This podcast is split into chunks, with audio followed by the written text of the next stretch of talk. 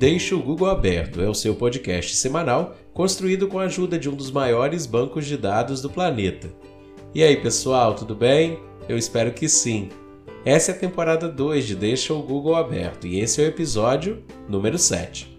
Esse é um programa semanal de áudio sobre variedades.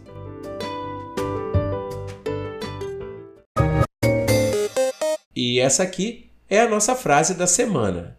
É isso aí. Esta frase é de Gustave Le Bon e diz assim: Um ditador não passa de uma ficção. Na verdade, o seu poder dissemina-se entre numerosos subditadores anônimos e irresponsáveis cuja tirania e corrupção não tardam a tornar-se insuportáveis.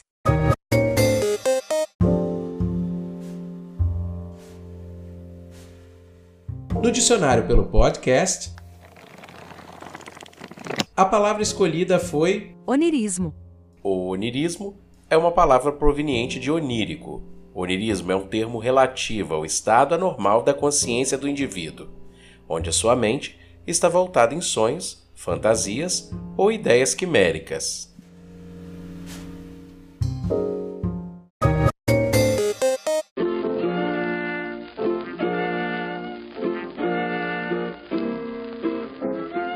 E hoje é dia de quê? Hoje é o dia do leitor, a data foi escolhida seguindo a data de fundação do jornal O Povo, do Ceará, de 1928. O poeta, jornalista e formado em odontologia Demócrito Rocha, de origem baiana, criou, durante a existência do seu jornal, suplementos literários e imprimia textos que faziam muito sucesso entre os leitores. Escritores da literatura cearense como Raquel de Queiroz, Jade Moreira de Carvalho e Antônio Figueira Lima se referiam a Demócrito como a coluna mestre do modernismo no Ceará. E por falar em Dia do Leitor, temos uma pesquisa do Instituto Pro Livro feita em 2019 com algumas curiosidades. Uma delas é a diferença de 5 pontos percentuais para dizer que as mulheres são mais leitoras que os homens. Foram considerados leitores os indivíduos que leram pelo menos um livro nos últimos três meses.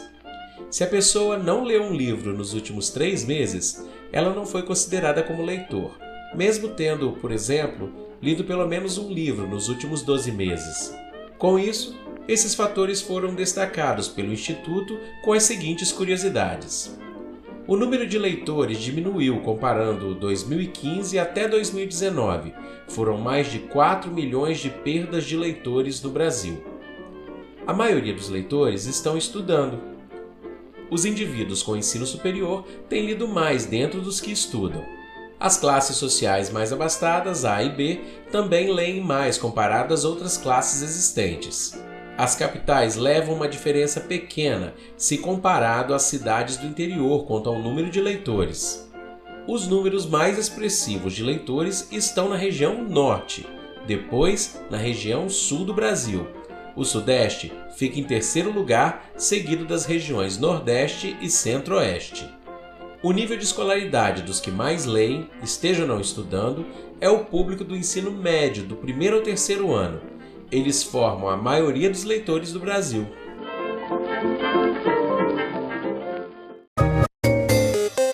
E no Recordar e Viver, hoje vamos falar um pouco sobre o universo das máquinas de escrever,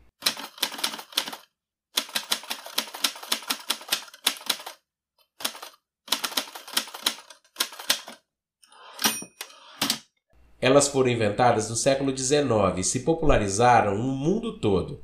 Com ela, nós aceleramos o processo de tipografia e também a de comunicação escrita por toda parte. A empresa Hamilton, que antes produzia somente armas, foi a primeira empresa a investir na produção por escala de máquinas de escrever. A Facit entrou na briga e ambas empresas acabaram também tendo fábricas no Brasil. A Olivetti também veio para o Brasil.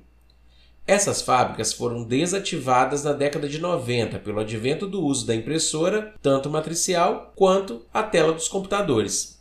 Mas antes disso, muitos de nós mortais fizemos o famoso curso de datilografia. Sim, era preciso de um curso com diploma para adentrar em escritórios dos mais diversos tipos, principalmente nas décadas de 70 e 80.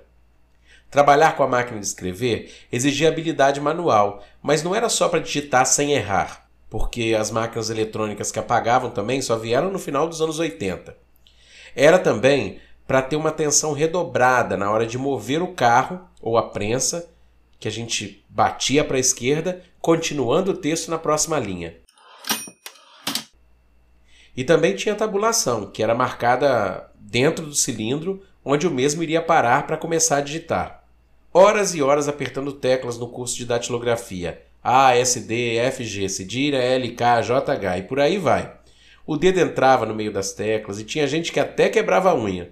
Isso quando a fita, que era bicolor, vermelha e preta, não resolvia embolar sujando o papel e a mão da gente.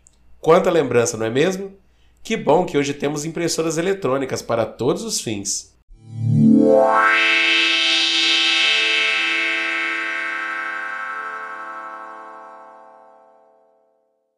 Fatos curiosos, históricos ou marcantes fazendo mais um aniversário essa semana.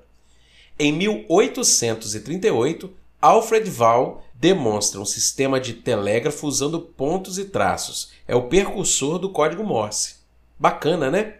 Já em 1884, um pouco depois, era fundada a Federação Espírita Brasileira na cidade do Rio de Janeiro. E em 1894, dez anos depois, Thomas Edison faz um filme cinetoscópico de alguém espirrando. Já em 1926, era a fundação da Lufthansa, a empresa aérea estatal alemã, que existe até hoje. E em 1979, Mato Grosso do Sul passa a ser reconhecido oficialmente como uma unidade federativa do Brasil. E em 1982 era a fundação do Museu Afro-Brasileiro em Salvador. E o texto dessa semana começa assim: Minha mulher e eu temos segredos para fazer um casamento durar. Duas vezes por semana, vamos a um ótimo restaurante. Com uma comida gostosa, uma boa bebida e um bom companheirismo. Ela vai às terças e eu às quintas. Nós também dormimos em camas separadas, a dela é em Fortaleza e a minha em São Paulo. Eu levo minha mulher a todos os lugares, mas ela sempre acha o caminho de volta. Perguntei a ela onde ela gostaria de ir no nosso aniversário de casamento. Em algum lugar que eu não tenha ido há muito tempo, ela disse. Então sugeri a cozinha. Nós sempre andamos de mãos dadas. Se eu soltar, ela vai às compras. Ela tem um liquidificador, uma torradeira e uma máquina de fazer pão, tudo elétrico. Então ela disse: Nós temos muitos aparelhos, mas não temos lugar para sentar. Daí comprei para ela uma cadeira elétrica. Lembre-se, o casamento é a causa número um para o divórcio. Estatisticamente, 100% dos divórcios começam com o casamento. Eu me casei com a senhora certa. Só não sabia que o primeiro nome dela era sempre. Já faz 18 meses que eu não falo com a minha esposa. É que eu não gosto de interrompê-la. Mas tenho que admitir, a nossa última briga foi culpa minha.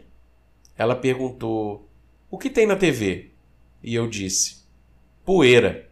Luiz Fernando Veríssimo.